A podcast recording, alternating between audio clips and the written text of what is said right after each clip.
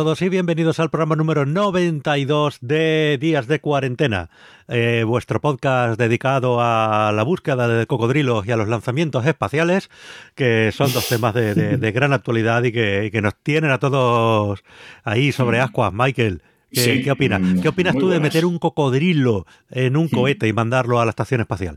Bueno, si se hizo con una perrica, con Laika, bueno, no se mandó a, la- a la- a ninguna estación espacial, se la dejó morir a la pobrecita mía, Sí. pero bueno, Pobretica. Y bueno, monos también se han mandado. Monos. Chimpancés Monos mandó a Estados Unidos. sí. Oye, lo de, los, de ahí viene lo de los monos espaciales. Sí. Madre mía, qué cosa más loca. Tú, tú imagínate, tú imagínate que eh, mandábamos monos y de repente eh, entran en contacto con uno- una civilización alienígena que estaba dando una vuelta por ahí. Y se encuentran el mono y se piensan, bueno, se piensan, no, eh, llegan a la conclusión correcta de que son la vida inteligente, más inteligente eh, de nuestro planeta. Porque los monos son Eh, más lo- inteligentes lo, que los seres lo humanos. cual más o menos es cierto. Sí, sí, por eso. Por eso digo que llegan. Digo, no, no es que confundan la situación, sino que llegan a la conclusión correcta de que son la, la vida inteligente más inteligente de- del planeta Bueno, Tierra. ya, porque- ya explicaban en la guía del autostopista galáctico que el Hmm. ser humano es solo la tercera especie más inteligente del planeta. Hmm, La segunda eran los delfines y la primera La eran primera. eh, los ratones de laboratorio, claro. Que en Hmm. realidad eran una especie alienígena que estaba estudiándonos a nosotros. Esto, esto ya lo hemos contado en programa. Sí, sí. Yo creo que Pues- fue pues cuando hablamos de. Cuando hablamos, celebrábamos el día de la toalla. Qué grande el día de la toalla. Ay, Bueno, pues, pues eso. eh, hemos- Pues tenemos no. lanzamientos, tenemos cocodrilos, Sí. tenemos, tenemos de todo. Y tenemos el tiempo. El tiempo. tiempo. Vamos a ver qué tiempo hace. abre la ventana, Venga, pongo aquí. el- abre la puerta, Este- niña, que el día va a comenzar. Se marchan todos los miedos. Qué pena da despertar.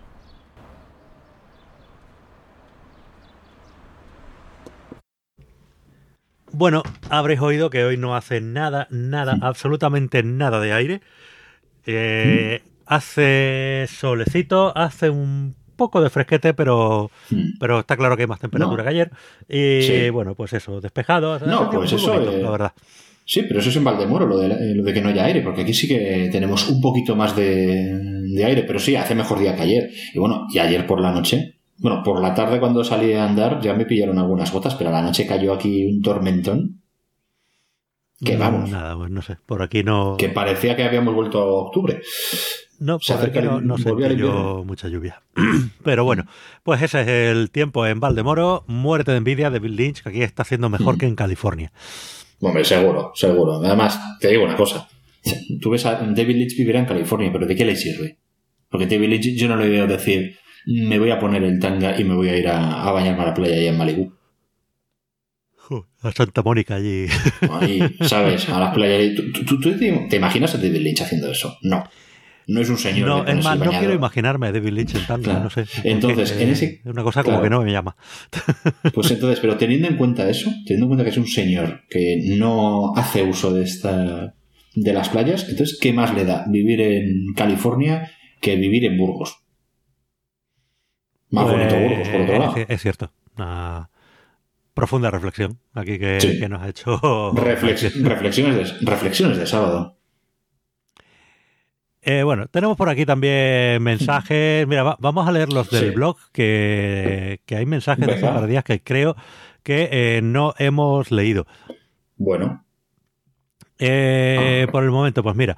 aquí hay uno del 9 de junio. Joder, pues sí, sí, hace tiempo que no leemos los del blog. que nos escribe Catán, nos ha llamado Catán, que dice, me voy a sumar al podcast. Dice, está en Spotify o en la app de iPhone. Me encantaría probar escucharlos ya que soy fanático de los juegos. Eh, a ver, eh, depende de qué, qué podcast quieras escuchar, ¿vale? Días de juego sí, está en todos lados, en Spotify, en la app de, de iPhone, en iVoox o donde quieras. Y días de cuarentena también. Eh, De hecho, tienen feeds separados, aunque los de días de cuarentena los estoy poniendo en, en días de juego. También. Eh, pero vamos, sí, sí, estamos en los sitios habituales, vamos. De todos modos, no te preocupes que dentro ya de ocho días, más o menos, el feed te va a quedar, ya a partir de ahí te va a quedar limpito, te va a quedar pulcro, porque ya dejaremos de spamear con días de cuarentena y ya volverá, días de juego volverá a su cauce. 100 programas de spam. Se Luego, terminó la broma. MNKR eh, que nos dice, ánimo Gurney, te mereces un fin de tranquilo de desconexión. Ya mm. estamos más cerca, sí, ya queda poco, ya queda poco. Dice, respecto a lo que dice Michael, no recuerdo lo del tanga, pero acabo de caer que ya no hay programas de videoclips en los canales generalistas de televisión. Supongo que responde a que la juventud actual ya destina a televisión un tiempo mínimo. Venga, muchos ánimos, muchachos. Bueno, ahora lo que hay es eh, lo de la rueda, que ya explicamos en, una ocasión a altas horas de la madrugada. Y que es una vergüenza, pero bueno.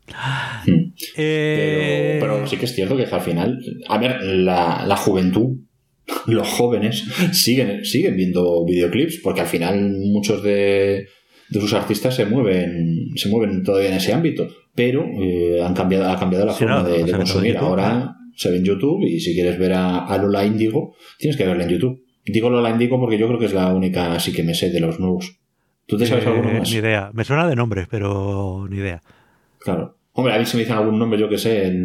Hay un tal Don Cheto, pero claro, para mí Don Cheto siempre será el, de, el del Gran Tefauto. el del Gran Tefauto, sí, señor. Eh, bueno, eh, también nos dice MNKR sobre el programa del domingo pasado. Muy interesantes las historias, no conocía ninguna de las dos. Hablando de enclaves y de puntos históricos interesantes y a la vez relacionado con la Segunda Guerra Mundial, me he acordado de la película La Sociedad Literaria y el pastel de piel de patata. Desconocía la existencia de esta película, pero el título me acaba de impactar en toda la patata. Pues mira, eh, ha sido poner la SOFI y ya es el primer resultado en Google. La Sociedad Literaria y el Pastel de Piel de Patata, película de. pues es reciente, del año 2018. The Guernsey Literary, Literary and Potato Peel Pie Society. Eh, mira, película de Mike Newell, el director de Cuatro bodas y un funeral, si mal no recuerdo, basada en una novela de Annie Barrows y Mary Ann Schaffer. ¿Has visto? Eh, my pronunciation is very bad. I'm sorry. Y eh, a ver, gente que, que, pueda conocer yo entre los actores. Eh, pues eh, ninguno. Perfecto. pues nada, eh, dice que eh, tiene un inicio muy recomendable para el que no la conozca, situada en una isla de la zona del Canal de la Mancha. De hecho, decían que era el único territorio británico 100% que había sido arrebatado temporalmente por los alemanes en dicha guerra pero te pones a leer los topónimos y resulta que ha tenido mucha influencia francesa. Supongo que se referirá a esas islas de Guernsey o algo así. Sí, sí, sí, sí. es que es la isla de Guernsey. Ah, vale, pues eso. Que ahí hay unas islas que son francesas y otras que son británicas ahí en, hmm. el canal, y, pero y están al lado unas de otras, así que supongo que habrán pasado por, por varias manos a lo largo de la historia como, como media Europa. Hmm. Eh, bueno, y sobre el último programa que grabamos con nuestro amigo Pablo y Patricia, nos dice aquí Miki, dice, el ex cajero monologuista se ha hecho un nuevo enemigo mortal diciendo las cosas que ha dicho sobre la cerveza, el más preciado néctar. Totalmente. Si hacéis un crowdfunding para contratar a un sicario o así, contad con mis dineros para ello. Con lo rica que está una estrella Galicia bien fresquita oh. o una 1906 Red Vintage. Mm, Mira, sobre la estrella Galicia tengo yo una anécdota a mí es una cerveza que me, me, gusta, o sea, dentro de que es la típica mm. cerveza rubia aquí, nacional y tal, está, está, buena. Sí. Y me acuerdo una vez estando en Galicia de fiesta con, unos amigos gallegos. Eh, ellos allí en los pubs y tal bebían Mau. Había, normalmente en casi todos los pubs, allí, esto era en Monforte, eh, mm. casi todos los sitios había Mau y Estrella. Se ve que eran las dos marcas que allí tenían mejor distribución. Y ellos bebían Mau. Y yo, coño, no sé, tenéis cerveza aquí de la tierra que está buena y tal. Dice, sí, pero da mucha acidez. Y claro, yo me quedé un poco así, digo, oh, yo qué sé, será para tanto. Yo bebí Estrella Galicia hmm. y al día siguiente tenía una acidez de estómago. digo, ostras, pues va a ser verdad que da mucha acidez. Sí. Sí, es cierto. Si, si abusas de la Estrella Galicia, así que luego, luego necesitas un Almax o algo. No sé qué tiene para que tenga tanta acidez, pero sí, pero bueno, pero es una cerveza que está, que está riquísima. Sí, sí, no, está buena, está buena. Dice respecto al tema de las tiendas digitales y el formato físico, como jugador de PC, esa plataforma que resulta tan cara para jugar que hasta regalan los juegos, eh, soy más. Es cierto que lo que te gastas en PC, eh, en hardware, te lo sueles ahorrar en software. Los juegos tienden a tener más ofertas, son más baratos y, y demás. Dice, bueno, eh, soy más del formato digital que de físico. Es más, el último juego que compré en físico fue el Mass Effect Andrómeda en Amazon, que me llegó el día siguiente de su lanzamiento y la caja venía con una preciosa clave de activación. Eh, de las tiendas digitales, tengo las principales, aunque eh, en Epic nunca he comprado un juego. Steam la tengo para los lanzamientos que no salen en, en, GOG, en GOG, y esta última es La Niña de mis ojos, ya que pertenece a los papás de la trilogía de The Witcher y el GOTI de 2020, que va a ser Cyberpunk 2077. Juego que ya he adquirido en ella en digital para que ganen el importe íntegro, pues me parecen uno de los grandes estudios de desarrollo actuales. Eh, Totalmente de acuerdo. La verdad que sí. Totalmente y, de acuerdo. Y a mí me da mucha rabia lo del Cyberpunk 2077, que no voy a poder, no voy a poder jugarlo. Pero bueno. Yo Dice, probablemente es el juego al que más ganas le, de los que más ganas tengo para este año. O sea, sí, no, no, yo tenía tantas ganas que me compré hace 6 o 7 años un ordenador y claro, evidentemente ya no vale. Eh, lo que respecta al entretenimiento, dice, yo creo que habrá que replantearse ciertas cosas, sobre todo por la crisis que ha generado toda esta situación y bajar precios para que la gente pueda pagar. Pues es que si van a reducir aforos y esas cosas, lo de bajar precios lo veo muy chungo, ¿eh? Más bien al revés. Mm, veremos qué pasa. Dice, potenciar sí. el tema online. Eh, los amigos volvimos a jugar a rol aprovechando eh, el tema, tirando de Skype, Dungeon 20, la web de Dadiños, etcétera. Dice, eso sí, como la gente no se conciencia de la amenaza y siga viendo para su culo, vamos a ver otro confinamiento. Gran programa, chicos, y perdonad el tocho post. Nada, hombre. Mira, eh, nos encanta los gustan.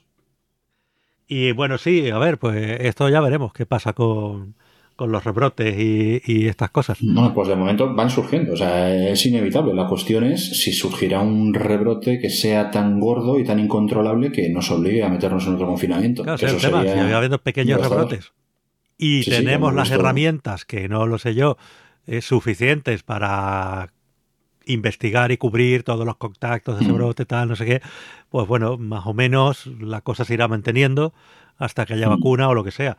Pero bueno, si la cosa se vuelve a disparar, o no ponemos los medios suficientes, o las dos cosas. El problema, el problema es que hay mucha prisa, porque es que, claro, a ver, España es el es la playa de Europa. Sí, es el no, de está claro, vivimos el turismo, nuestra principal industria, claro. y ahora mismo bastante jodida está la economía.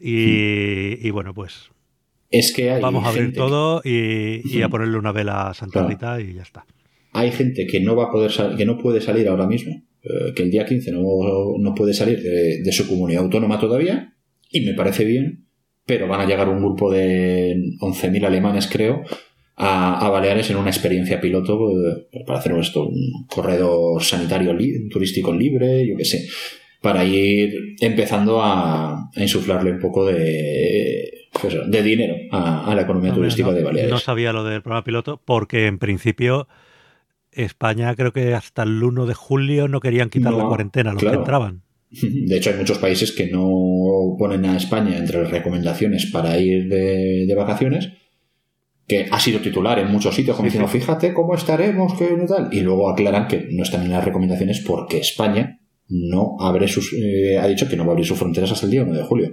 Y esas, recomenda esos, esas recomendaciones están porque a partir del día 15 muchos países sí que lo hacen. Básicamente, más. a partir del 15 creo que vuelven a abrir el espacio Schengen, pero sí. España ha solicitado dos semanas de, de moratoria hasta el 1 de julio, eh, cosa que incluso en ciertos sectores, eh, operadores turísticos y tal, ha sentado hasta mal. Pero dice, sí. mire, mmm, hemos estado como hemos estado, vamos a esperar 15 días más, que no pasa nada, ¿sabes? A mí es que estas cosas Joder, que yo, claro. Que ojo, no es que no se pueda entrar a España, que en teoría, ahora, si tú entras a España, estás obligado a guardar 14 días de cuarentena. Sí, claro, claro, nadie va a venir de turismo a estar dos semanas encerrado en el hotel. O sea, claro. A mí lo que me. A ver, que yo me pongo, me pongo lógicamente en el, en el lugar de la gente que tiene negocios, ¿vale? Que es lógico, es, es su forma de vida. Eh, es lógico que estén pensando en, oiga, es que yo necesito este trabajo para vivir. Pero cuando veo, por ejemplo, a a, gerentes de, discotecas, de locales de ocio nocturno y cosas así que dicen, oiga, es que mm, con esto, con este aforo que nos han impuesto, no podemos abrir, así que hemos solicitado al gobierno que nos lo suba. Como si fuese una decisión arbitraria. Decir, no, es que lo ponemos al 50% porque nos ha salido de los huevos. Oiga, no, es que si hay una. Lo arbitrario sería, bueno, hemos puesto 50% porque es una decisión sanitaria, pero sí, te lo vamos a subir al 80% por, porque necesitáis hacer caja. Yo entiendo las dos posturas, pero coño, a lo mejor lo sanitario debería ir por delante. Vamos, digo yo. Sí. Pienso. ¿eh? Llegados a ciertos mm. puntos. Eh, no sé. Es que es muy complicado. Y luego tenemos pues, el gran mal de la democracia que es el cortoplacismo. Hmm. Es decir, si tú ahora, por ejemplo, priorizas 100% lo sanitario y dices, miren, me da igual que se arruine la economía, ya la recuperaremos en un par de años, pero lo primero es lo primero, eh, sabes que a las próximas elecciones no llegas. Hmm. O sea, y eh, allí te van a arrasar porque no, no hay en democracia una visión a largo plazo. De decir, oye, mira, vamos a sacrificar esto ahora y luego vamos a hacer un plan a medio largo plazo para recuperarlo y, yo qué sé, pues no, eso en democracia es imposible. Básicamente porque ningún partido está dispuesto a ser el que se sacrifique a hacer las cosas malas para que otro venga después a recoger los frutos. Entonces, no, porque, porque tampoco, y porque el resto de partidos tampoco se van a sacrificar eh, no, no, aquí, vamos, en cuanto uno mm. Eh, mete la pata o toma alguna mm. medida que va a suponer un perjuicio, el resto está afilando el cuchillo, vamos, esto es así. No, esto ya hubo en su momento, no recuerdo quién, pero ya hubo un político que hace unos años dijo, dejemos que España se hunda, que ya la recuperaremos nosotros. Eh, en fin, vale. pues eso. y, aquí, ojo, que tanto los de un signo como los de otro. ¿eh? sí, sí, sí, sí, no. Aquí estamos hablando de política. No hay, creo que ninguno que haya sabido estar a la altura en, ningún mm. momento. Pero bueno, eh, vámonos con los mensajes que nos ha dejado nuestra querida audiencia en iVox y tenemos a nuestro amigo Gonzalo. Eh, sobre el programa de, de, Marvel en la tele, que nos dice, de las series que habéis mencionado, mi favorita es Agente Carter. Dice, joder, qué pasada de serie. La primera temporada de Jessica y Daredevil también las disfruté mucho, pero eh, sobre todo porque tiene unos antagonistas que son una pasada.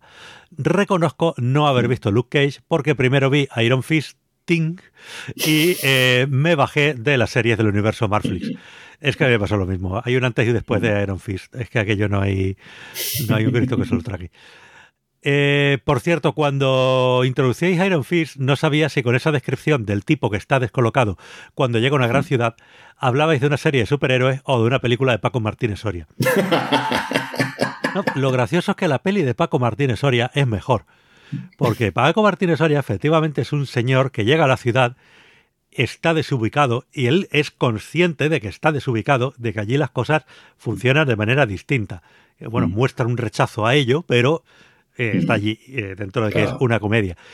Pero es que este tío es un tonto a las tres que llega allí y no es consciente en ningún momento de que aquello es completamente diferente. Él sigue comportándose como si estuviera en su aldea perdida en el tiempo mágica en Oriente. Claro, es que es ridículo. Paco Martínez Soria no iba hablando con la gente diciéndole, hola, soy el Iron Fist inmortal, derroté al dragón de Kunlun. Pues eso. Eh, no sé, este es que no se daba cuenta de, que a la tercera vez que decía eso, mm. mejor no lo digo más, que aquí la gente no se cosca. Mm. pero a mí luego me sorprendió como el, cuando hicieron los defensores y luego en las siguientes temporadas, la siguiente temporada de Iron Fist y, de Luke Cage, creo que también coincide, como el como Danny Rand se erigió en el Tony Stark de, de, estas series, porque claro, al final él recupera su, su empresa, entonces él tiene pasta. Entonces él se dedica a, ah, que necesitamos esto, venga, pues. él pone la pasta, pero, pero ya está, que se calle, que ponga la pasta y que se calle. dice, Agentes de Shield, dice, la he visto a medias, pero me desconecté después de cuatro temporadas por falta de tiempo y ya no me volví a enganchar al ver esas temporadas de más de 20 episodios. Eh, y luego dicen que en un universo paralelo donde Indiana Jones no es una trilogía, hay una serie llamada The Defenders que junta a Jessica Daredevil, Luke Iron Fist. Sí, mencionamos también The Defenders. Pero bueno, pues es... es eso, eh, eh, es que he oído que, que es muy mala, yo no la vi. Dice, y dicho esto, me voy a llorar a un rincón. Pobre pico mío.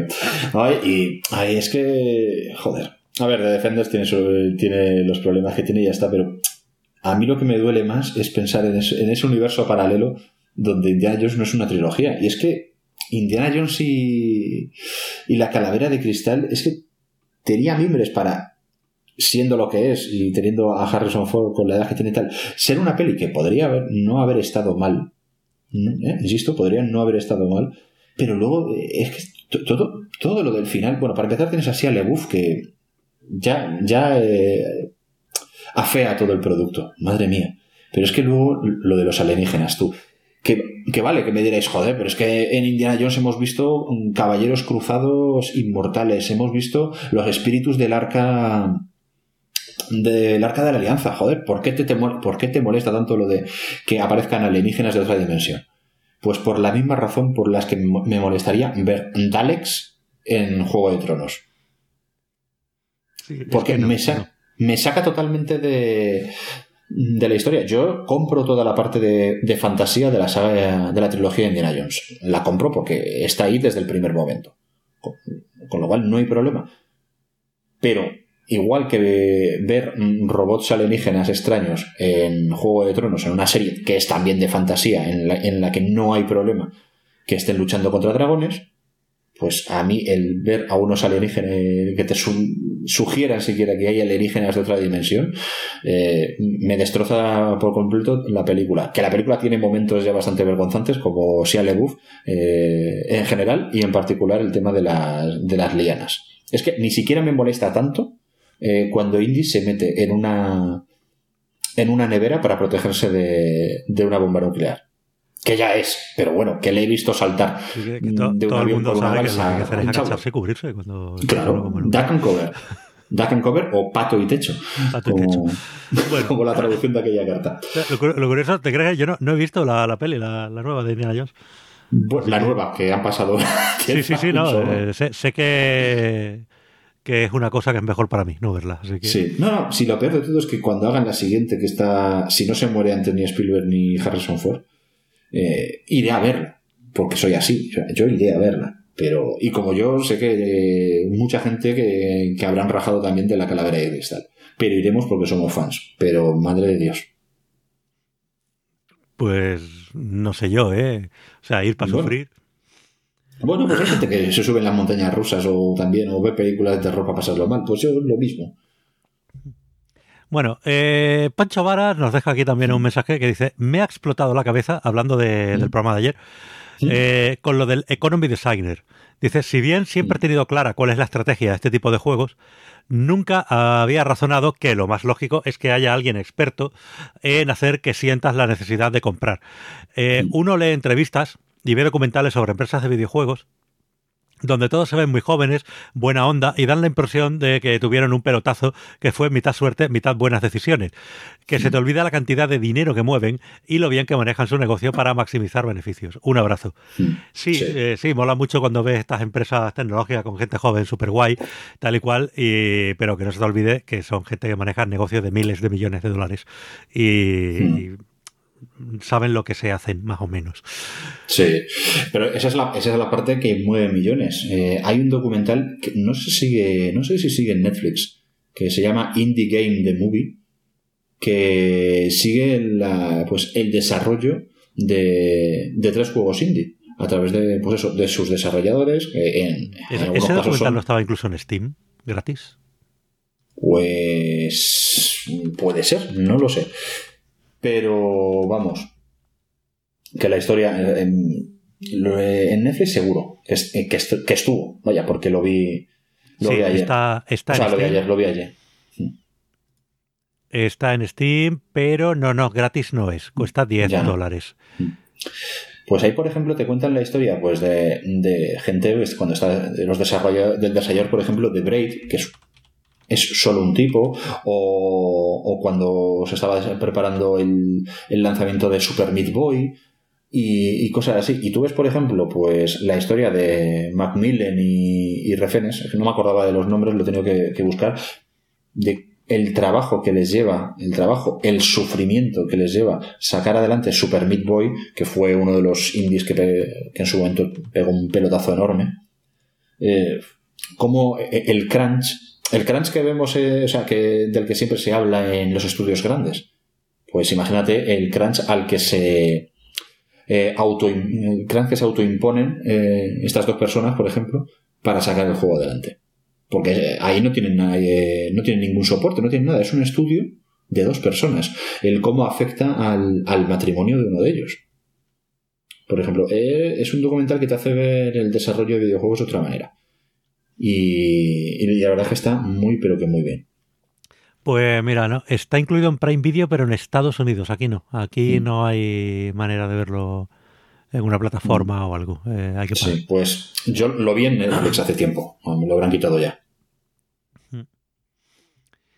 En fin, pues nada. Eh, es que es eso. Y bueno, lo, del Economy Designer ya no es solo el tema de que la gente se gaste los dineros, sino bueno, los juegos que tienen una economía, ¿vale? Caso, por ejemplo, de GTA que hablábamos y demás, donde, bueno, ahí dentro del juego pues ganas dinero haciendo cosas y las cosas cuestan dinero y demás hay que diseñar bien ese sistema económico para que no se vaya de madre, para que las cosas no terminen siendo demasiado caras ni demasiado baratas y todo esté más o menos medido para que te cueste un esfuerzo, digamos, conseguir ese dinero para poder comprar esas cosas, pero que el esfuerzo tampoco sea excesivo, porque si no, pues te frustras, te aburres y dejas el juego.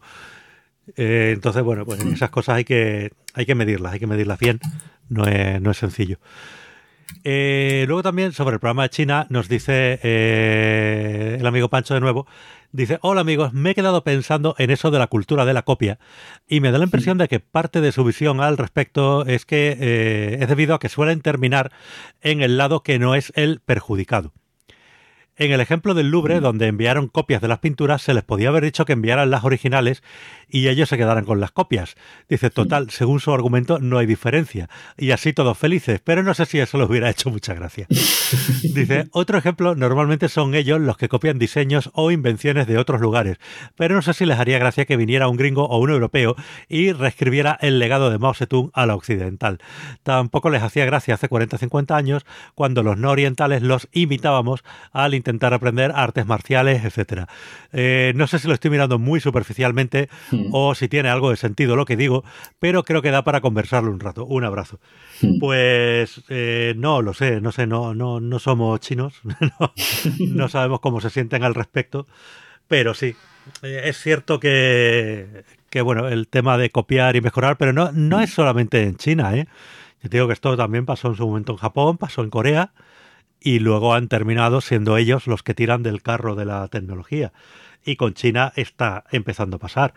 Pues mm. hace unos años los móviles chinos, bueno, móviles chinos, todos han sido siempre chinos, pues se mm. fabricaban allí, pero los móviles de marca china eran una basura, eran muy baratos, eso sí, pero eran muy malos y ahora pues te puedes comprar un Xiaomi de gama alta, te puedes comprar un OnePlus, que es una cosa gama altísima, o, la gama alta de Huawei y no tienen nada que envidiar a, un Samsung, a un iPhone o cualquier otro, otro teléfono tope del mercado. Así que bueno, y como eso todo, eh, mucha gente pregunta, oye, ¿por qué no tenemos coches, con lo baratos que son los coches chinos, ¿por qué no los están exportando? ¿Por qué no hay coches chinos aquí o, o los hay muy con cuenta gota? Pues principalmente por dos razones. La primera es que no pasarían ni de coña los test de, choque y de calidad y tal que hay aquí en Europa. De hecho, a algún coche chino se le han hecho las pruebas Euron Cup y, daban miedo. Daban miedo. O sea, era más, era más seguro ir andando por en medio de la autopista que, ir dentro de, de, algo de eso. Eh, pero la otra razón también es que ellos saben que, bueno, el motor de combustión, digamos, le quedan dos telediarios y donde están empezando a tirar billetes es el desarrollo de coches eléctricos y tienen varias marcas destacadas en el mercado local y esas son las que van a llegar aquí y nos van a tener coches eléctricos. Cumpliendo estándares europeos, eh, ya hay alguno de hecho que, se ha presentado, y, y, más baratos, claro. Entonces, pues bueno, ahí es donde van a desembarcar eh, en Occidente los coches, los coches chinos. Eh, por el momento también hay que tener en cuenta que la demanda interior era muy alta. Recordemos que China se ha motorizado en estos últimos 20 años, digamos. Entonces, bueno, claro, la demanda interior es enorme y con eso pues les daba de sobra para, para ir fabricando, vendiendo y demás. No tenían tanta necesidad de sacar exportación, pero bueno, mm, con el tema de los coches eléctricos, digo, todo se andará. Y en China siempre hemos tenido la impresión, y es cierta, eh, de que es un país que le ha preocupado siempre muy poco el tema de contaminación y demás, y contamina un montón. Hmm. Pero eh, también es cierto que el gobierno chino lleva unos años poniéndose a las pilas con esto, y de ahí eh, el gran tirón que ha tenido la industria del coche eléctrico allí a nivel local. porque, bueno, llegó un momento en que el partido se dio cuenta que dice, joder, hmm igual nos estamos pasando porque la atmósfera de Pekín se puede comer con cuchara. Y, habría que hacer algo. Mm. Y están también en ello con, el tema de energías renovables y demás. Están poniéndose las pilas. Sí, y respecto a lo que comentas sobre eh, la enseñanza de artes marciales, pues hombre, yo ya ahí ya. yo creo que ahí entra ya más el. Eh, entramos ya en el asunto de, de compartir una, algo que ellos consideran una tradición que algo que está muy arraigado a su cultura, que ya no estamos hablando de, de copiar un producto o una expresión artística, sino algo que, que, es que ellos lo llevan. Lo llevan es el mismo sentimiento que cuando vemos a Jamie Oliver hacer paella con chorizo, ¿vale? Ahí está. Ahí eh, mira, no. Punto. no obstante, eso, eso también ocurría pues eso, hace muchos años. Yo creo que eso ya lo, tiene, lo tienen superado. Porque además, gran yo creo que el gran éxito, entre muchas otras cosas, el gran éxito de, de la expansión de la cultura oriental en general es a través de industrias culturales como, como el cine y ahí ha influido mucho el cine de artes marciales y el hecho de que se conozca en todo el mundo a gente como Bruce Lee, Jackie Chan o incluso Jet Li, pues tiene que ver precisamente con eso. Entonces, bueno, ya a lo mejor pues ese, ese señor mayor ahí con su dojo, con su o con su escuela de kung fu que, sigue las tradiciones milenarias del maestro Chen, pues a lo mejor todavía, eh, todavía tiene reticencias en enseñar a los diablos blancos a el estilo de la grulla del oeste, pero en la, gran mayoría, la gran mayoría de sitios, pues esto ya lo tiene, lo tienen más que superado. Más que nada porque a lo mejor es la única forma que hay de, de, de, que eso continúe vivo y de que se siga enseñando. Yo no sé cuánta gente en China ahora mismo estudiará eh, Kung Fu, Wushu y este tipo de artes marciales de forma activa.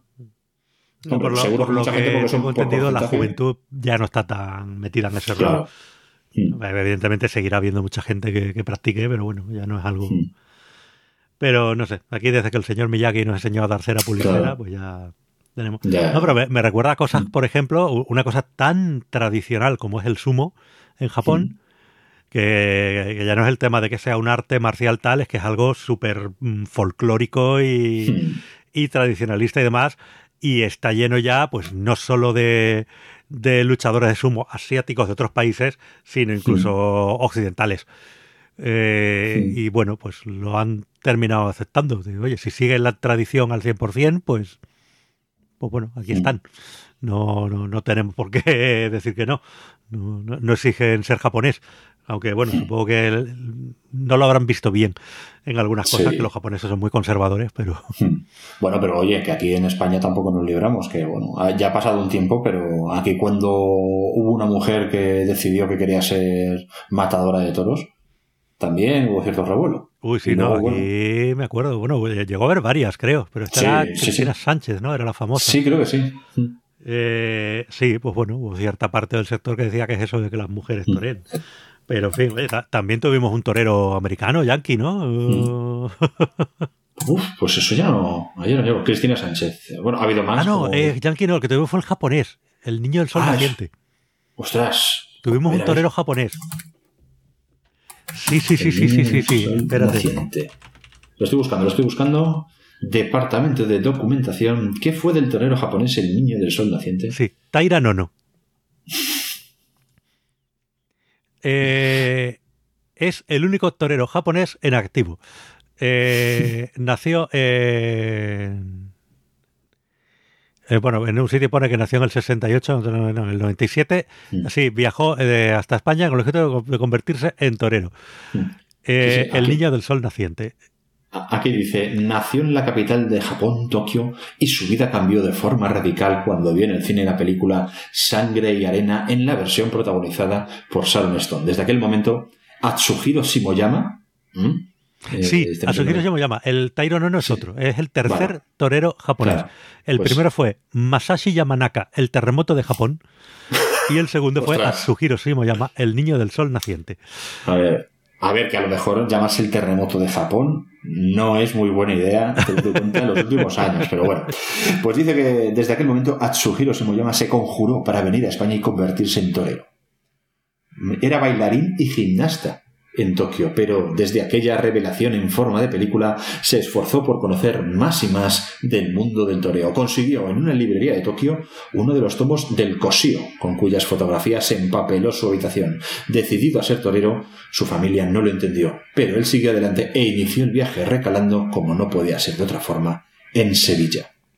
Pues estoy leyendo lo de Tairo Nono y dice que eh, bueno, en octubre del 99 debutó como novillero sin picador. En septiembre del 2002 se tiró de espontáneo en la corrida centenaria de la Plaza de Toros de la Merced para pedir una oportunidad. en, el, en septiembre del 2007 se casó en Huelva Capital, un evento mediático cuyo plato fuerte fue una rúa por la ciudad que paralizó el tráfico. En la ceremonia asistieron personalidades como el embajador japonés Motohide Yoshikawa. Eh, bueno, pues japoneses locos haciendo cosas raras. Bueno, bueno, fíjate, fíjate, en el año 95 fue su principio y su final en los ruedos. El 16 de agosto de aquel año, el niño del sol naciente era cogido en la plaza abulense de Pedro Bernardo por el novillo vergonzoso, un percance que le paralizó el lado izquierdo de su cuerpo. Y aquí viene eh, un subtítulo en el artículo que se llama Superación Samurai. Le dijeron en el hospital que no volvería a torear, mas él, convencido de lo contrario, no cejó en su empeño. En su recuperación para poder volver a andar tuvo mucho que ver quien hoy es su esposa y con la que tiene un hijo. Ella le ayudó a salir adelante, a volver a incorporarse, a seguir luchando por querer ser torero. Madre mía, del amor hermoso. En fin. En todo esto para eh, hablar de, gente que mata animales por diversión. Pero bueno. Sí, no, pero bueno, y de, y de japoneses locos. Y japoneses eh, locos. Vámonos con las cosas gratis, que hoy, como todos los sábados, estamos tirándonos. Estamos divagando. Y bueno, tenemos. Michael, videojuegos, que tenemos más juegos sí. gratis más juego gratis, es decir, no hace falta que te gastes dinero, simplemente le das tus datos a las tiendas y ya está. Y como ya los tienen, ¿qué te importa? Eh, esta vez nos vamos con esta tienda que ya sabéis que es también la niña de nuestros ojos, Google Games Go, que comparte por tiempo limitado, eso sí, el Hitman Absolution, la quinta entrega de esta serie de acción y sigilo protagonizada por el Agente 47 o Mr. Proper, como se le conoce en algunos círculos. Y nada, lo único que tenéis que hacer es entrar en la página de Google Games, os dejamos el enlace como siempre, clicad y ya lo tenéis en vuestra cuenta para siempre. Eso sí, daos prisa que solo va a estar disponible hasta el lunes eh, a las 3 de la tarde, hora española. Así que nada, ya sabéis, Hitman Absolution. Yo creo que no he jugado nunca a ningún juego de la saga Hitman, a pesar de que seguro que tengo unos cuantos entre, entre la consola o, o el ordenador, precisamente porque suele ser una saga de juegos que suelen regalar. Así que a ver si algún día me animo. Pues mira, yo este, yo creo que jugué un Hitman de los primeros. Hmm. Eh, pero bueno, pues mira, este me lo voy a pillar eh, ya. vale. Hmm. Yo lo hice ayer yo ya también desde el móvil cuando lo vi. Y mira, porque el otro día que dijimos, oye, faltan pocas horas para un juego que hay gratis en Steam y tal, y al final hmm. se me olvidó con la tontería. Así que bueno, este no, no cometo el error. Y lo pillo ya, mira, código de verificación continuar. Y aquí en vivo y en directo me acabo de pillar el Hitman Absolution. Eh, bueno, pues eso. Eh, tenemos también más cosas gratis. Y es que esta mañana, recuerda que lo dijimos hace un par de días, ha habido otro lanzamiento de eh, SpaceX, en este caso de una nueva tanda de satélites de su constelación Starlink. Recordemos que esto de Starlink va a ser un conjunto de un cerro de satélites eh, que van a dar servicio de conexión a Internet a nivel global. Pues con los 58 que han lanzado hoy, eh, van ya por 540 satélites, creo, y mm. los que quedan. No sé si habían ido pidiendo, no sé si la red va a operar, no me acuerdo con cuántos miles de satélites, y además tenían permisos ya concedidos para lanzar no sé cuántos mil más para ir sustituyendo a los que a los que vayan estropeándose y, cayendo y demás. Así que, bueno, pues os dejamos el enlace a un canal que se llama SpaceX Storm, que está muy bien porque, bueno, desde después del lanzamiento de la misión tripulada del otro día, ha cogido un cierto tirón y ahora está haciendo retransmisiones en directo de, estos lanzamientos. Entonces tenéis por un lado el canal oficial de SpaceX donde podéis ver el lanzamiento en directo, pero al mismo tiempo, bueno, con, unos segunditos de retardo por el tema de la codificación y demás, lo tenéis explicado en perfecto castellano y, explicando muchas cosas a un nivel muy básico que, está muy bien para, para aquellos que, estamos empezando a, a ver estas cosas. El lanzamiento ha salido bien, no hemos tenido imágenes del despliegue de los 58 satélites de, de la constelación de Starlink, porque en ese momento, pues bueno, eh, no, es fácil retransmitir en directo desde, desde ahí arriba, había una zona así sin cobertura. Sí hemos visto el despliegue de eh, otros tres eh, satélites SkySat de otra compañía que iban, entre comillas, de polizones en, en el, en el vuelo, eh, aprovechando un huequecito, pues lanzaban tres satélites más de otra compañía, que, y así supongo que financian un poco también el lanzamiento. Y eh, bueno, eso se ha visto y por supuesto se ha visto el despegue y el aterrizaje de la primera etapa en la barcaza, que es lo más espectacular que, tienen estos, estos lanzamientos. Así que bueno, pues ahí os dejamos el enlace y mira, os recomiendo de paso suscribiros a este canal. Tiene un montón de, de vídeos eh, divulgativos donde explica, pues bueno, cómo va funcionando Spaces, da noticias sobre el desarrollo. Ejemplo, tienen una serie de, no creo son tres o cuatro vídeos cortos explicando todo el tema del proyecto Starlink, desde la idea original, del proyecto, perdón, Spaceship, desde la idea original de lo que iba a ser a lo que están haciendo ahora y cómo ha evolucionado y por qué y en qué paso están de, la, de las pruebas. Y bueno, también tienen otro vídeo explicando pues todo el proyecto del Falcon 9, que es este cohete que tienen ahora con el que lo van lanzando todo y, demás. Está, está muy bien este canal. Pues mira, si tú has comprado el juego en directo, yo me he suscrito en directo a, este canal. Ahora mismo sale, se ve ahí el cohete y, un señor. Sí, el lanzamiento ha sido a las 11 y 21. Y es hace un ratito, hace menos de dos horas, según estamos grabando esto. Así que, bueno, pues, pues ahí lo tenéis. Y, nada, y tenéis ahí pues un montón de retransmisiones y, demás. Y si no, en el canal de SpaceX, pues bueno, ya sabéis que tenéis ahí los vídeos de todo. Y muchas ocasiones suben, por ejemplo, suele ser muy problemático el momento del, eh, del aterrizaje de la primera etapa, que a veces hay un corte de vídeo. Pasó, eh, de hecho, en esta misión tripulada del otro día, que estaban los típicos diciendo, oh, aquí has cortado, seguro que es mentira, y luego han enganchado otro vídeo. Eh, no, han aterrizado la primera etapa ya muchas veces, ya es algo rutinario, no es... lo que pasa es que digamos que el propio cohete al llegar, esa barcaza está en medio del Atlántico, funciona con un enlace satelital y la perturbación que causa el propio cohete al llegar hace que, que, durante los segundos justos del aterrizaje la imagen suele verse fatal y a veces se corta. Entonces, pues bueno, pues lo que hay, pero días después suelen poner imágenes eh, grabadas en calidad ya una vez que la barcaza llega a la costa y vienen con el USB, con el pendrive, diciendo aquí está el vídeo bueno y lo, y lo editan y lo suben. Así que bueno. Eh, vámonos con, con, lo que tenemos hoy, que bueno, ya sabéis que es sábado, y el sábado os contamos cómo nos ha ido un poquito la, la semana a nosotros, a nivel personal. Y bueno, Michael, cuéntanos, ¿tú en qué has estado? Pues yo, si te digo la verdad, eh, me he dado cuenta que estoy muy vago. Estoy muy vago en el sentido de, dedicar tiempo al ocio, a pesar de que lo tengo, porque a lo que, a lo que más he dedicado la semana es a, terminar el famoso documento del, protocolo del club, que es lo que más tiempo me ha llevado. Pero por fin, por fin. Cuenta, cuenta, ¿cuántas páginas han sido al final? Veintitantas. Veintitantas. páginas de, protocolo. Sí, de seguimiento para, para, el tema de volver a reabrir el club mm. en tiempos de coronavirus, el club de juegos de mesa.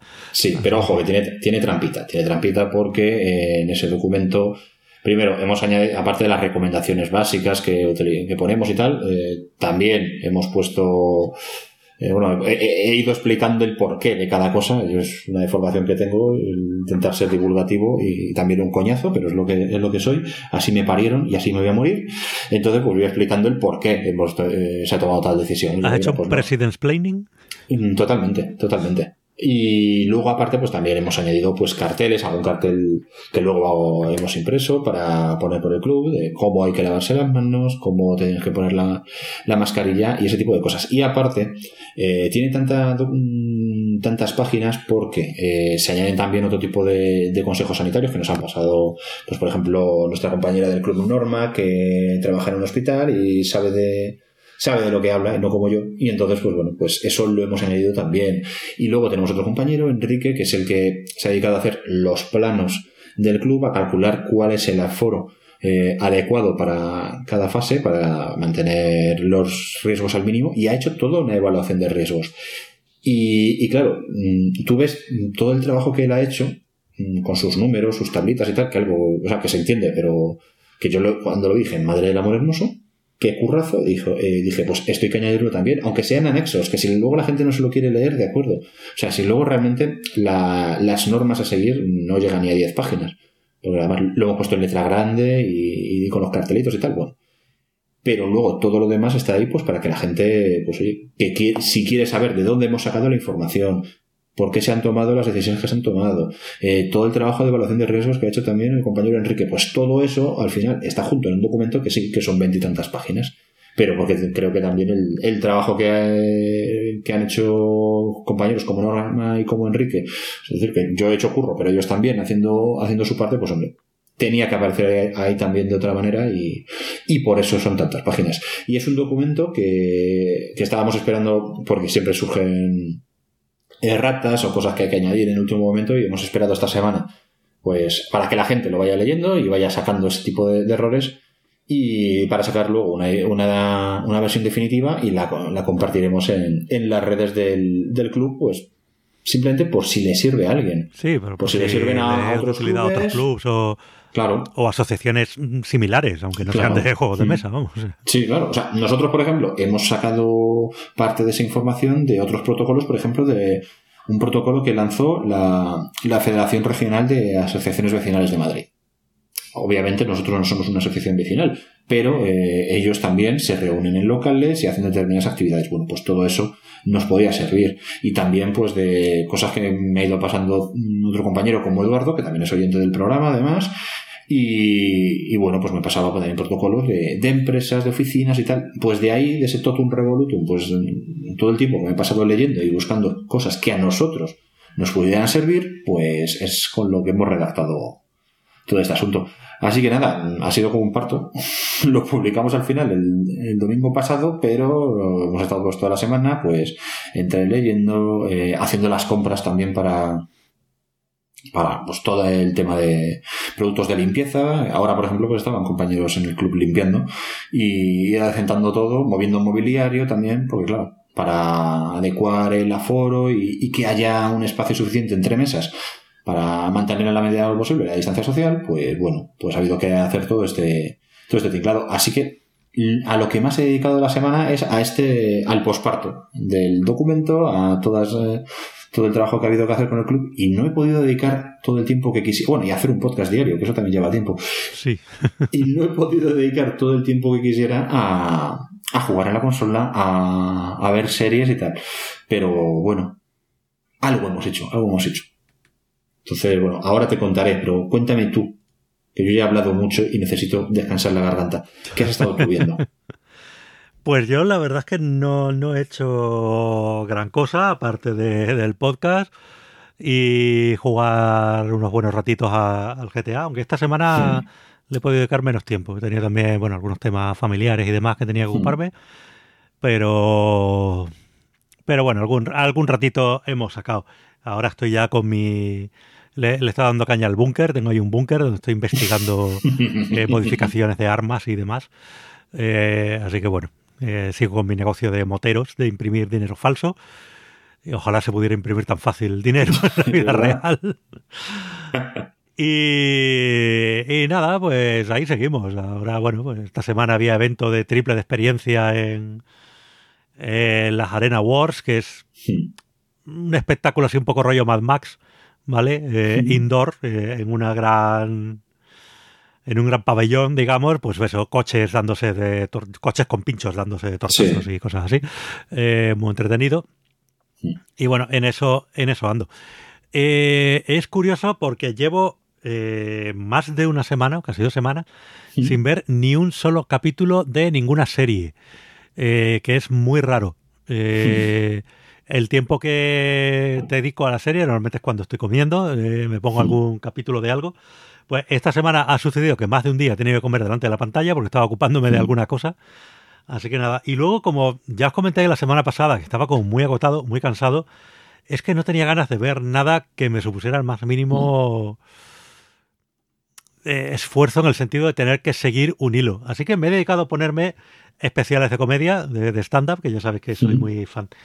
Y le he pegado muy fuerte a todo lo que hay de Dave Chappelle en, en Netflix, que hay bastante. Y, y es un tío que, que me encanta. Y además es un tío con una Sí. historia bastante eh, peculiar. Dave Chappelle es un cómico eh, afroamericano muy, muy popular eh, en Estados Unidos, pero que se hizo muy popular muy joven. Él empezó muy jovencito, él ya con 17 años ya empezó a hacer sus primeras actuaciones en clubs de comedia y, y demás. Con 19 años creo que ya debutó profesionalmente. Y con veintipocos, con un compañero, eh, hicieron una serie de televisión que se llama The Chappelle Show eh, en Comedy Central y aquello fue un auténtico bombazo. Eh, lo petó, lo petó muchísimo y bueno, hicieron dos temporadas y para que renovara una tercera temporada, Comedy Central le ofreció 50 millones de dólares. Eh, eso es mucho dinero en Comedy Central, Hmm. ¿vale? Comedy Central es un canal pequeño, digamos. Sí. Y él lo rechazó. Eh, lo rechazó porque él es un, él es un amante de, de la comedia e insiste mucho, y, y yo estoy de acuerdo, eh, en difundir que la, que la comedia, que el stand-up, como le llaman allí, es que aquí le llaman los monólogos, pero no, no es lo mismo, no es exactamente lo mismo. ¿Vale? Aquí, por ejemplo, lo que vemos en cosas como el Club de la Comedia y demás, eh, normalmente son actores eh, trabajando, digamos, ahí en un guion que le han hecho unos guionistas y tal. El stand-up es más como ser cantautor. ¿vale? Lo que vemos aquí es música pop, ¿vale? Donde vemos a un artista, pues, interpretar lo que le ha escrito otro. Eh, mientras que el stand-up es más un rollo cantautor. Tú te escribes tus guiones, suelen ser cosas muy personales y tú subes allí y lo, y lo defiendes. Además, es otro formato muy distinto. Aquí, por ejemplo, el Club de la Comedia, los monólogos suelen ser una cosa cortita, de 15 minutos. Mm. Una rutina de stand-up te dura una horita, normalmente, Mm. o más. Las de Dave Chappelle suelen ser largas. Eh, e incluye muchas veces temas pues muy personales y demás. Eh, se trabaja mucho en el ritmo, porque claro, cuando tú tienes que estar allí una hora alargando, tienes que trabajar muy bien el ritmo. Saber trabajar los tiempos rápidos y los tiempos lentos, eh, los momentos de bajón, los momentos de subidón, todo, todo eso hay que, hay que trabajarlo, eh, es un arte. Es verdaderamente un, un arte escénica más, eh, como puede ser una actuación teatral o, o cualquier otra cosa. Mm. Así que bueno, él ha trabajado mucho en esto. claro, y él tenía de repente este programa, que era un programa donde había personajes y sketches que ya eran recurrentes, de los típicos que la gente recita por la calle, de Mm. memoria y tal, como puede pasar aquí, pues yo qué sé, con las frases típicas de, de José Mota, de hoy no, mañana, eh, o eres muy tonto y cosas así, que ya han pasado a- al vocabulario cotidiano. Pues es lo que le estaba pasando, y no era eso lo que él quería hacer. Él sentía, en cierta manera, que, que estaba traicionando lo que él verdaderamente quería hacer co- con la comedia. Rechazó 50 millones de dólares, que se dice rápido, y desapareció. Se fue una temporada a vivir a Sudáfrica y desapareció literalmente. Estuvo 12 años sin hacer apariciones en público.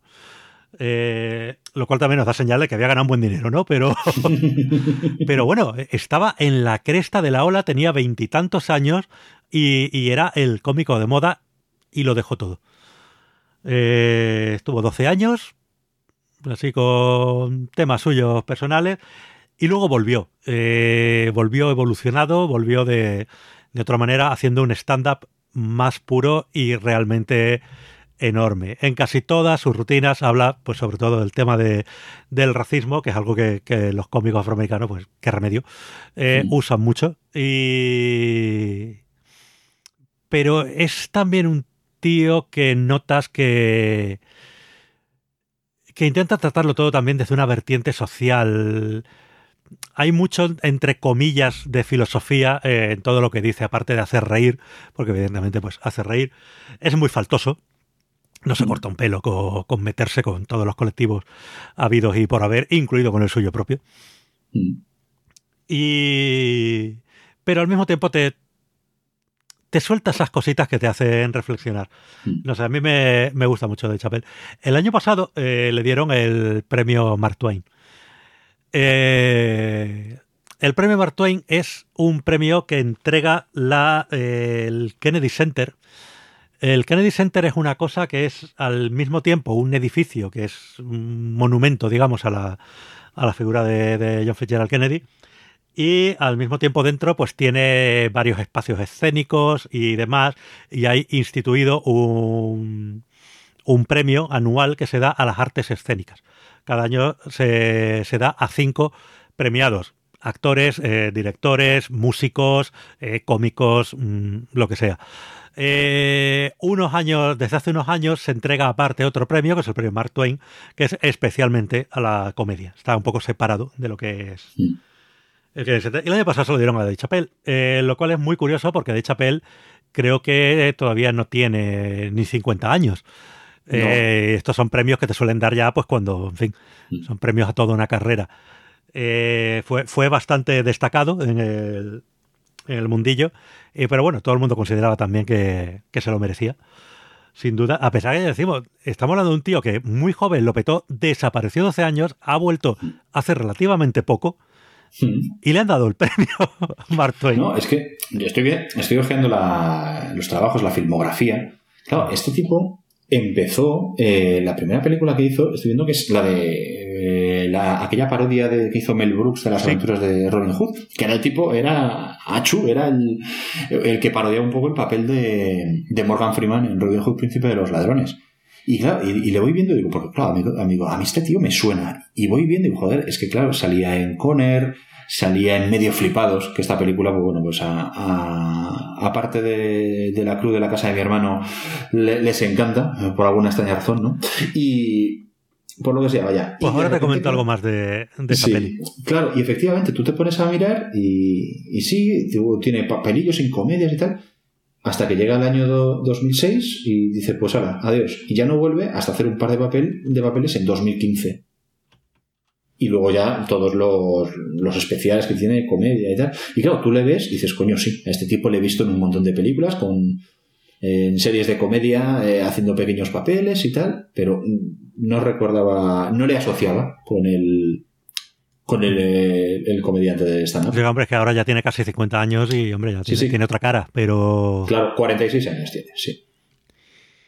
Pues eso es. Eh, bueno, mm, la, serie, eh, esta peli de Medio Bueno, es muy curioso, en Netflix está, aparte de haber varios, varios números suyos, está la ceremonia de entrega eh, del premio Mark Twain a Dave Chappelle. En esta ceremonia, pues bueno, pues suelen haber varios compañeros allí glosando tu figura y, demás, algún número musical, etcétera. Está muy entretenida, la, podéis ver, es muy, muy graciosa, pues son cómicos, haciendo cosas de, de cómicos. Y sale también... Ah, no me acuerdo cómo se llamaba, su compañero eh, que hizo con él esta peli de Medio Fumados y que también hizo luego el, show de Dave Chappelle, que era un poco el, director. Mm. No, no, recuerdo ahora el, nombre. Perdón, eh, estoy buscando por aquí, pero bueno, da igual. Pues, y habla un poco de, cómo hicieron esa peli, así que mira, eso os interesará.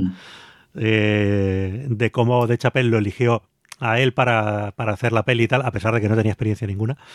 Y, bueno, y, los dos diciendo, a ver, la peli era muy mala, pero, pero oye, pues por algún sitio que hay que empezar. Así que bueno, y bueno, y sale eso, sale de Chapel, actuando en algún club local, eh, en Washington DC, y sale, bueno, pues varios eh, cómicos y demás, pues eh, a los que él ha ayudado, pues dándole las gracias, en fin, movidas. De, todos, de, curiosamente todo el mundo destacaba de él que, que, es muy buena persona, aunque bueno, esto, a ver, pues te están haciendo yo un homenaje, pues ¿qué van a decir? Sí, claro, vas a contar. Y que eh, nadie vivía la noche como la vivía Dave Chappelle. Dice que irte una noche con Dave Chappelle era una aventura que recordabas toda tu vida. Porque no, o sea, no consistía simplemente, ah, vamos a salir por ahí, nos vamos de borrachera y tal. No, no. Eh, una noche con Dave Chappelle podía incluir irse a las 3 de la mañana a casa de Eddie Murphy a jugar a los bolos porque tiene una bolera. ¿Vale? Mm, cosas. ¿Vale? que, pasaban. Así que, bueno, pues ahí está. Eh, estoy viendo la lista de premiados al el premio Mark Twain. Sí. Y claro, eh, el, primero, el primer premio se lo dieron a, Richard Pryor. A Richard Pryor no podía ser de, otra manera. Claro. Richard Pryor es el, el padre, a ver, el stand-up es una cosa muy clásica en Estados Unidos. Sí. Se hace desde hace muchísimas décadas. Mm. Eh, de hecho, si habéis visto la serie de Marvelous Mrs. Maisel, por ejemplo, que está ambientada en, en, los años 50, ahí ya se veía pues muchos cómicos de stand-up que ya eran famosos en la época además. Pero bueno, Richard Pryor eh, marcó un poco un antes y, y un después. Sí, y sobre todo también para, para los cómicos afroamericanos, que todos lo siempre lo citan como, como esa influencia. Sí, sí, sí. Hay algún monólogo de Richard Pryor, no me acuerdo si en Netflix o en Amazon, lo podéis ver. A ver, evidentemente son cosas de los 80, ha pasado mucho tiempo, hay temas que han quedado un poco mm. desfasados y demás, pero era una fuerza de la, de la naturaleza. Igual que mm. podéis ver algún monólogo de, Ah, se me olvidó de Eddie Murphy, eh, de jovencito, antes de empezar a mm. hacerse famoso con las películas, pues cuando era también un cómico de stand-up y, luego hacía cosas en Saturday Night Que, que también, es, también es salvaje. También es, eh, era muy salvaje. Muy salvaje. A mí me hace mucha gracia porque, aparte de todo lo que. de las barbaridades que dice en ese monólogo, pero bueno, que está muy bien, que sale con este traje rojo de cuero que parece sacado del vídeo de thriller de Michael Jackson es un traje ridículo, pero bueno, eran los primeros eh, años 80. ¿Qué se le va a hacer? Pues eh, hay un detalle en, Super Detective en Hollywood, que creo que es del 86, cuando el personaje de Eddie Murphy, Axel Foley, eh, llega allí a Beverly Hills y está caminando y ve toda esa gente, esa gente de California, esa gente de Beverly Hills vistiendo de forma estrambótica y él se va descojonando, hay un momento muy bueno en que se cruza con alguien que lleva el mismo traje y Eddie Murphy se, se despolla.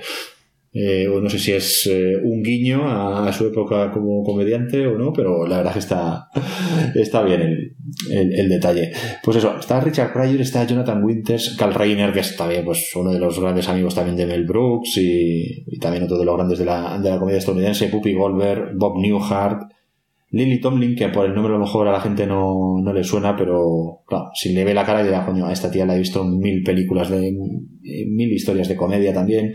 Lorne Michaels, que es el creador de Saturday Night Live. Steve Martin, que el hombre que lleva siendo viejo toda la vida. Neil Simon, que no me suena, este sí que no, no me suena. Billy Crystal, Josh Carlin, otro, otro que también. Josh Carlin tiene monólogos que son también, vamos, no sé cuándo era más salvaje, si cuando era joven o cuando yo era viejo y le sudaba la polla todo.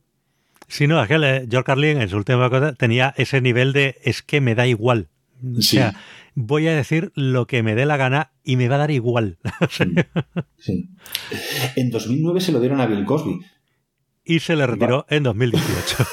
Curiosamente, Bill Cosby también había recibido el, el premio del Kennedy Center y también se le retiró. Sí. En fin, bueno, Tina Fey, Will Ferrell, que aquí ya sabéis. Tina Fey, como no, yo es que soy hiper fan de, Tina Fey. Mm. Eh, sí. Vamos. A mí me ah, encanta también. Y Will Ferrell, pues aquí somos soldados de Will Ferrell. Ellen DeGeneres, que claro que es verdad que en los últimos años se, este, se lo dieron en 2012, con lo cual eh, ya llevaba ya mucho tiempo con su faceta de, presentadora de televisión. Pero Ellen comenzó en la comedia, de hecho tuvo una serie, una serie en la que se interpretaba un poco a sí misma, y en una serie de comedia, pues las aventuras de una chica, de una chica soltera eh, viviendo, no sé si en Nueva York o Los Ángeles, pero pues eso, típica comedia de los, de los 90. Y, me hizo mucha gracia, esta la echaban en la 2. Y me hizo mucha gracia una vez que hicieron una especie como... La 2 hizo un anuncio, pues la, hora de Ellen, yo qué sé, pues todos los días a las 6 de la tarde tal. Y el típico anuncio que te hacen recopilando escenas de todas las temporadas. Y claro, Ellen, no recuerdo el, año en el que saldría del, armario, pero ese momento eh, sí que ocurre en la serie. Y en el recopilatorio de escenas que utilizaron para el, anuncio, hay una en la que empieza, eh, era algo así como diciendo, hombres, hombres, hombres, hombres, ¿cómo me pueden gustar tanto los hombres? Y en la siguiente escena decía, soy lesbiana. Sin ningún tipo de solución de continuidad. Eh, pues eso era Ellen. Y luego más, gente de aquí que se lleva el martillo, Carl Burnett, que también tuvo su, su serie en su momento. Ya llegamos aquí en 2014, Jay Leno, otro de los reyes de la comedia en Estados Unidos, Eddie Murphy en 2015, Bill Murray, David Letterman, que ahora parece un personaje bíblico. Sí, con esas barbacas. No entiendo por qué. Eh, Julia Louis Dreyfus, también, bueno, aparte del trabajo que hace en la serie esta de VIP, fue, eh, era, forma parte del reparto de, de Seinfeld, que, que también era una serie de comedias sobre comediantes. Y por último, Dave Chappelle, en 2019. Bueno, se lo habrán dado en 2020, pero es el premio de 2019. Sí, no, esto es eh, por diciembre, creo. O sea, se lo dio en diciembre 2019. Mm. Y bueno, mira, de Tina Fey destacan que es la ganadora más joven. Tenía solo 40 años cuando, cuando le dieron el premio. Pero es que, claro, es que acababa de hacer Cirti Rock.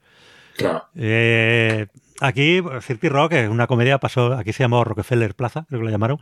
Una comedia pasó un poco sin pena ni gloria. Sí. Pero claro, es una comedia que no deja de ser una parodia eh, de mm. Saturday Night Live, eh, de que mm. también, eh, de, donde Tina Fey era muy destacada en mm. Saturday Night Live, y en su experiencia allí, haciendo el Saturday Night Live, salió Cirti Rock. Cirti Rock es una comedia que va sobre un estudio de televisión donde se hace un programa semanal de humor que, que claramente es, eh, está inspirado en Saturday Night Live.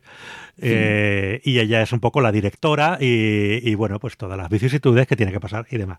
Está ella enorme, está enorme Alec Baldwin y además hacen una improbable pareja cómica estupenda. Sí, nadie sabía que Alec Baldwin tenía esa vis cómica que luego la han ido explotando también en Saturday Night Live.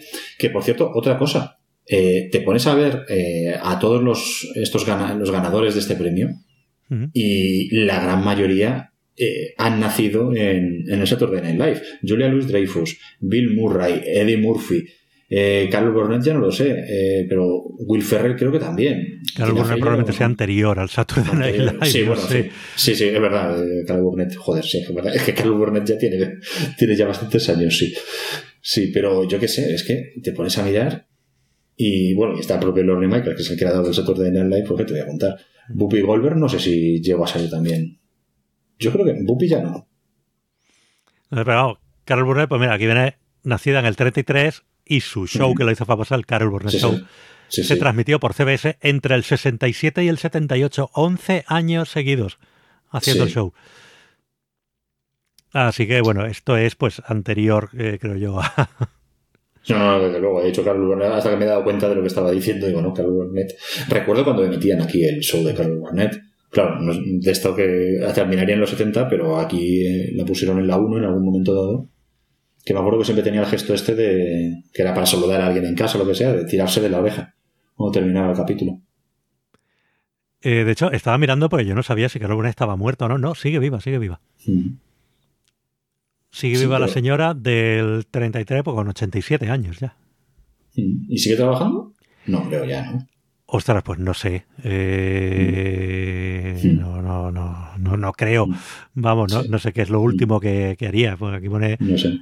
Su último largometraje que consta es del 2009. No sé si habrá hecho algún cameo en algún sitio. Sí, pero que ya no.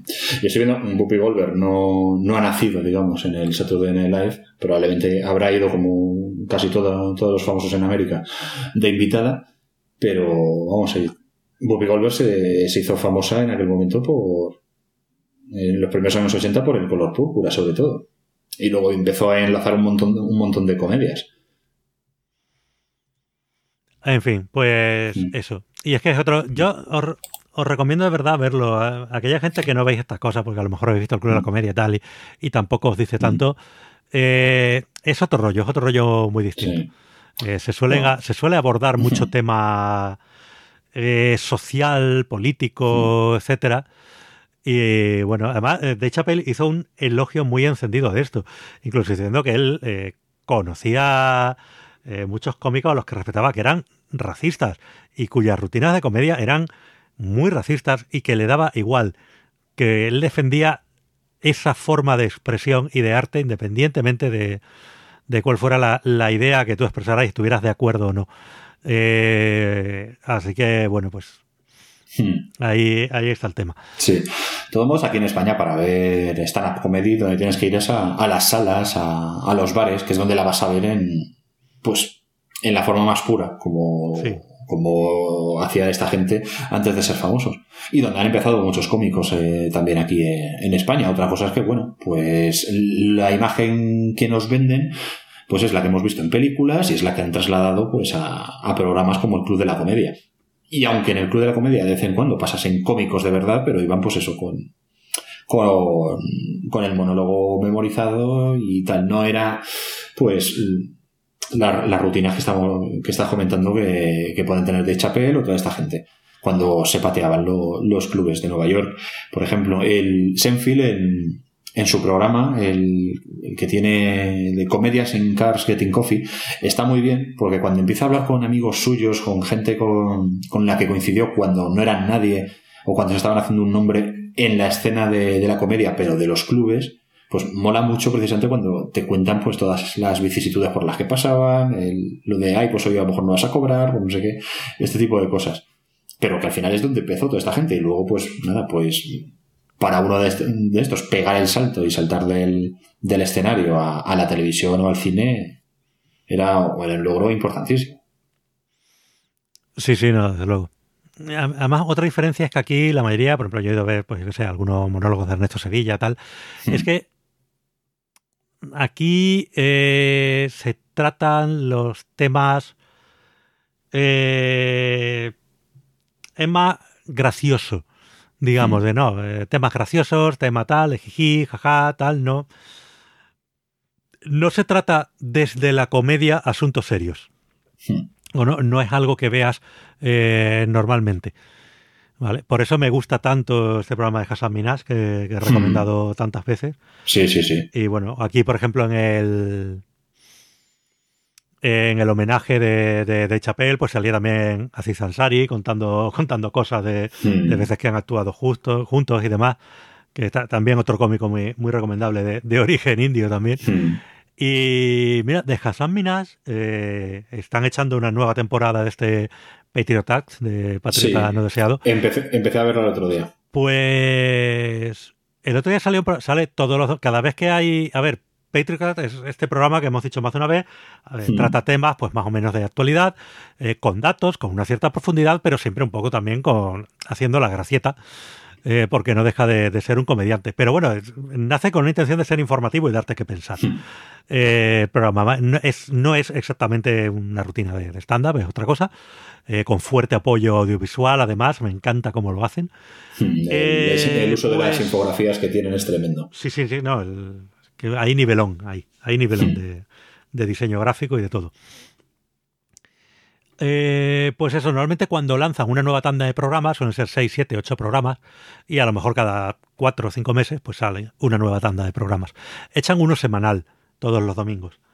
Eh, este último domingo, aparte del programa, que dura como media horita, que va además sobre la decadencia del periodismo, precisamente, eh, también sacó un programa especial de unos 15 minutos hablando del tema del Black Lives Matter eh, desde una óptica muy interesante, porque no salió a, pues, a dar el típico discurso de a tope con el movimiento tal, salió a echar la bronca a la comunidad asiática americana, diciéndole que se pongan las pilas, porque esta también es su guerra y no pueden quedarse de perfil. Eh, él es eh, de origen hindú musulmán, o sea, es la minoría dentro de la minoría. Recordemos que ahora mismo, además, precisamente en la India, tienen un gobierno muy eh, anti-musulmán que le está dando muchas cañas a las minorías musulmanas del norte. Así que, bueno, pues no deja de ser bastante curioso. Y, venía a decir esto, que es cierto que por un tema cultural, eh, en Estados Unidos siempre se ha visto, además, siempre se han reído, entre comillas, mucho en películas y tal, de que los orientales como que rehuían el conflicto. ¿Vale? Sí. Es algo cierto, es algo cultural. Allí se rehuye más el, el conflicto y la gente cuando sufría casos de racismo y demás era más como de, bueno, tú procuras no llamar la atención y ya te dejarán tranquilo y demás. Y viene un poco a, a decir que, que no, que no es momento ahora de hacer eso. ¿Vale? Y él mismo, eh, en un monólogo que tiene en Netflix, de Homecoming King, ya hablé aquí una vez, Mm. habla de, de su experiencia de joven, de cómo su padre eh, intentaba educarlo en esta cultura de no te hagas ilusiones, no te mezcles mucho con los blancos porque nunca te van a aceptar, eh, tú ve a lo tuyo, no te hagas ilusiones y no te no destaques demasiado, no molestes. Eh, bueno, pues en fin, ha llegado lejos. Pues eh, le, le- le ha salido mal, le ha salido mal al chico. de lo cual no, nos alegramos. Cuenta una historia muy Sí. curiosa con, con una chica con la que él estuvo y tal, que bueno, nunca sabes qué parte de la historia es cierta o no, si es completamente falsa o, o está basado en un origen de algo real, porque bueno, se, Mm. se incorporan muchas cosas de, de tu vida, pero luego evidentemente pues se recubre todo y para que sea más, más gracioso. Pero bueno, es, es un monólogo muy curioso. Eh, aborda el tema del racismo desde, desde otra óptica, desde la óptica que lo sufren los asiáticos americanos, no los negros americanos. Oye, Paco, que llevamos ya una hora y cuarto. Ah, eh, vale. Pues Y nada, que eso, yo he dedicado mi semana a ver A ver, a ver, Chapel. cosas, cosas de estas, ¿vale? Aparte del chapel, pues más gente. Mm. Eh, Kevin Hart, que no había visto nada de él, y madre mía, es una ametralladora humana. Sí. Eh, tiene un show de una hora que se te hacen tres. Es una hora, pero ritmo alto todo el rato. Es impresionante. Eh, Chris Rock, que, que es ya veterano y, y tiene más conocido, y este era también muy cañero, eh, tiene un monólogo más o menos nuevo de hace poco en Netflix, de lo cual lo que más llama la atención es qué se ha hecho en la cara. No sé, es como si hubiera hundido la cabeza en un cubo de Botox Ay, para que nos hagamos pena. a la idea. ¿Vale? Pero aparte de eso, el monólogo no está mal. Se nota que él sigue un poco más anclado en su estilo, que es algo anterior. Y luego vi a, a unos pavos que no conocía de nada, pero me hicieron gracia porque son gemelos, los Lucas Brothers, Mm. son jovencitos. No, no me resultó tan gracioso, es otro ritmo completamente distinto. Estos dos llevan más el rollo de. De como si fueran fumados. ¿Vale? Eh, Sí. Tienen un. Van con un rollo como más parsimonioso, juegan mucho con el tema de que son gemelos, pues uno acaba las frases del otro, tal. Eh, es otro estilo, otra, otra puesta en escena completamente eh, diferente. Y, y nada, y básicamente se dedican a decir que odian a Richard Nixon, que estaba, estaba muy gracioso aparte. Y bueno, pues esto más o menos es lo que he visto esta semana. Me ha dado muy fuerte con el tema. Voy a ver si vuelvo un poco a, a meterme con alguna serie y, y a recuperar la rutina porque no sé si ha sido por esto o por qué, pero esta semana ha sido más terapéutica y no estoy... Ya no estoy tan de bajona, tan cansado. Tengo, tengo otro rollo. Eh, hombre, pues me alegro, me alegro de que estés bien. Pues nada, yo por no aburrir ya más, porque nos queda, yo creo que no deberíamos tampoco alargar mucho más esto. Además, tú tienes que ponerte a preparar lo de mañana, Sí, que eso, eso siempre te lleva tiempo. Mira, yo solo te voy a decir que yo lo que, a lo que he dedicado mi semana televisiva, ¿vale? Porque yo al final estoy viendo las series ya solo por la noche, cuando nos, nos sentamos a cenar y, poco más. Entonces, aparte de ver Masterchef, que he tenido que ver Masterchef, eh, es lo que no pasa nada. Eh, hemos terminado de ver Vikings, la, la primera mitad de la sexta temporada. No sé cuándo saldrá la siguiente tanda de capítulos, pero bueno, muy bien. Ya sabiendo además que la serie, pues eso, está llegando a su fin, pues oye, bien. Bien, los capítulos siguen muy bien. Y eh, pues al final he hecho caso a, a mi hermano, que llevaba tiempo diciéndome, para cuando no hay Vikings, eh, pues tienes algo de metadona, que es The Last Kingdom. Que creo que ya lo hemos comentado aquí alguna vez, aunque fuese de pasada, pero no, no, no había empezado a verla. Bueno, pues me he puesto a verla ahora y llevamos Laura y yo tres capítulos y de momento está bien, pero claro, si te esperas otro Vikings, mm, va a ser que no. Aunque transcurra más o menos, eh, puedes pensar en la misma época, eh, cambias la, la ambientación a cambiar las tierras de, Suecia, Dinamarca, Noruega por la propia Inglaterra y, bueno, los reinos que formaban Inglaterra en aquel momento y, la guerra precisamente contra, contra los vikingos que venían a saltar o, incluso los que ya se quedaban en, se habían quedado en Inglaterra haciendo montando sus colonias y tal, y en realidad la historia casi tiene más que ver con, con un juego de tronos o algo o algo parecido, sin nada de fantasía, pero vamos, es la historia pues, de un tipo, de un, de un chaval al que lo termina secuestrando los como botín de guerra los vikingos cuando es muy joven y al final lo termina criando y adoptando uno, uno de ellos. Y él además es el heredero de uno de, de estos reinos que forman parte de, de Inglaterra, creo que de Northumbria que por eso y le llaman, eh, le llaman Northumbria, el último reino. Y, nada, pues la verdad es que serie de época, de, gente con, con, espadas, mucha suciedad, porque estamos en la, en la Edad Media y en la Edad Media era todo sucio y, había mucho barro. No he visto tanto gore como en Vikings. En Vikings mira que se sobran un poquito. Bueno, se sobran. A mí, a mí ya me va bien, pero hay gente que le puede resultar un poco, un poco bestia algunas cosas. Y, nada, ya te digo, tiene casi más como de, intriga palaciega, pues de este, este tipo, eh, este Uthred que trata de, recuperar sus tierras, pero para eso se tiene que aliar con otros reinos. Eh, para los vikingos es eh, no deja de ser un tipo que es bueno que es inglés digamos o sajón eh, pero para los ingleses eh, es un danés, porque se ha criado con ellos y sus, eh, sus maneras, sus, modales, digamos, pues tienen más que ver con los vikingos que con los de un señor inglés. Y bueno, inglés, que, que, la Inglaterra, que Inglaterra no existía todavía.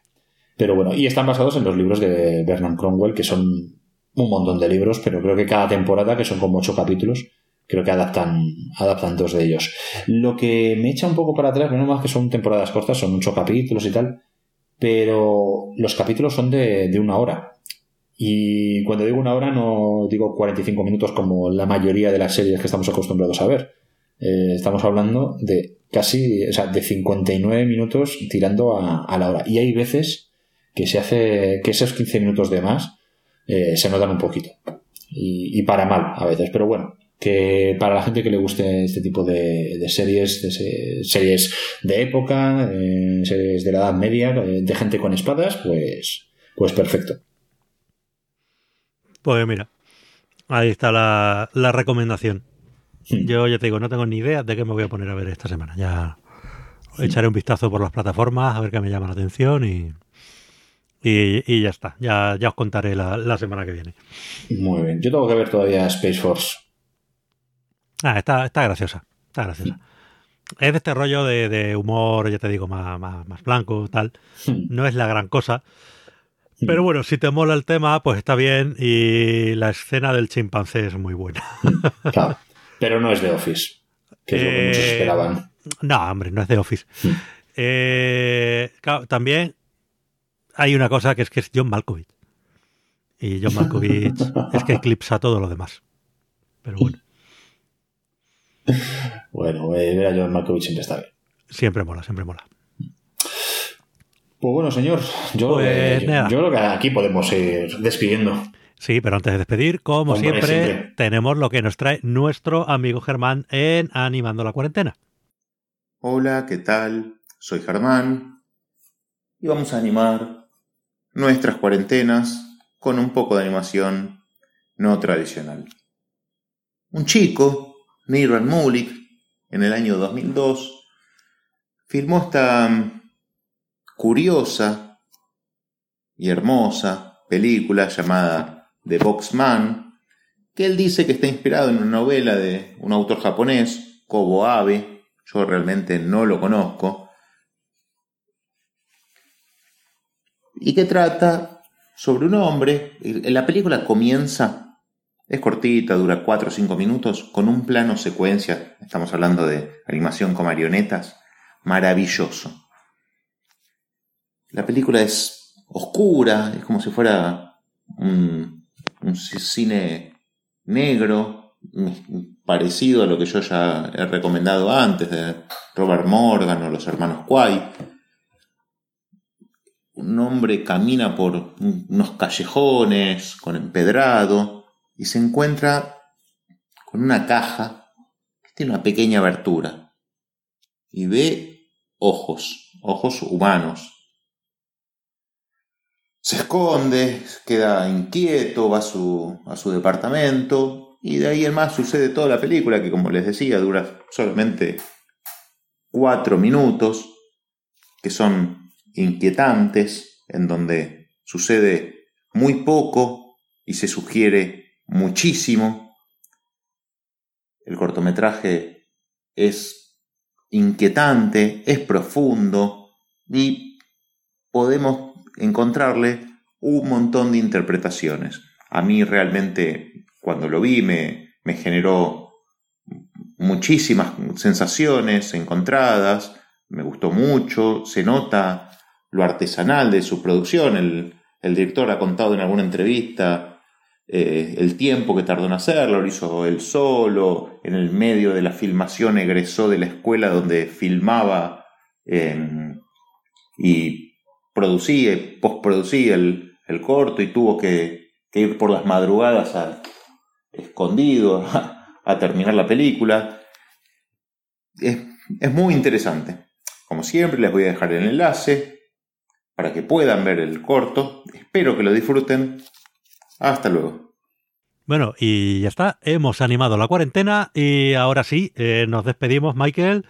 Hemos echado un ratico bueno y ya está. Eh, en realidad todo el podcast es una excusa para hablar entre nosotros un rato. Sí, eh, sí, por eso los sábados estamos... Yo, yo estoy como más como más relajado, yo estoy aquí tirado viendo, viendo, viendo, viendo internet mientras hablamos, buscando información de lo que me cuentas y estas cosas, pues Sí, no, yo además tengo tema, tengo tema ya para mañana, eh, ah. tengo que preparármelo un poco más, pero bueno, mm. sé de lo que voy a hablar.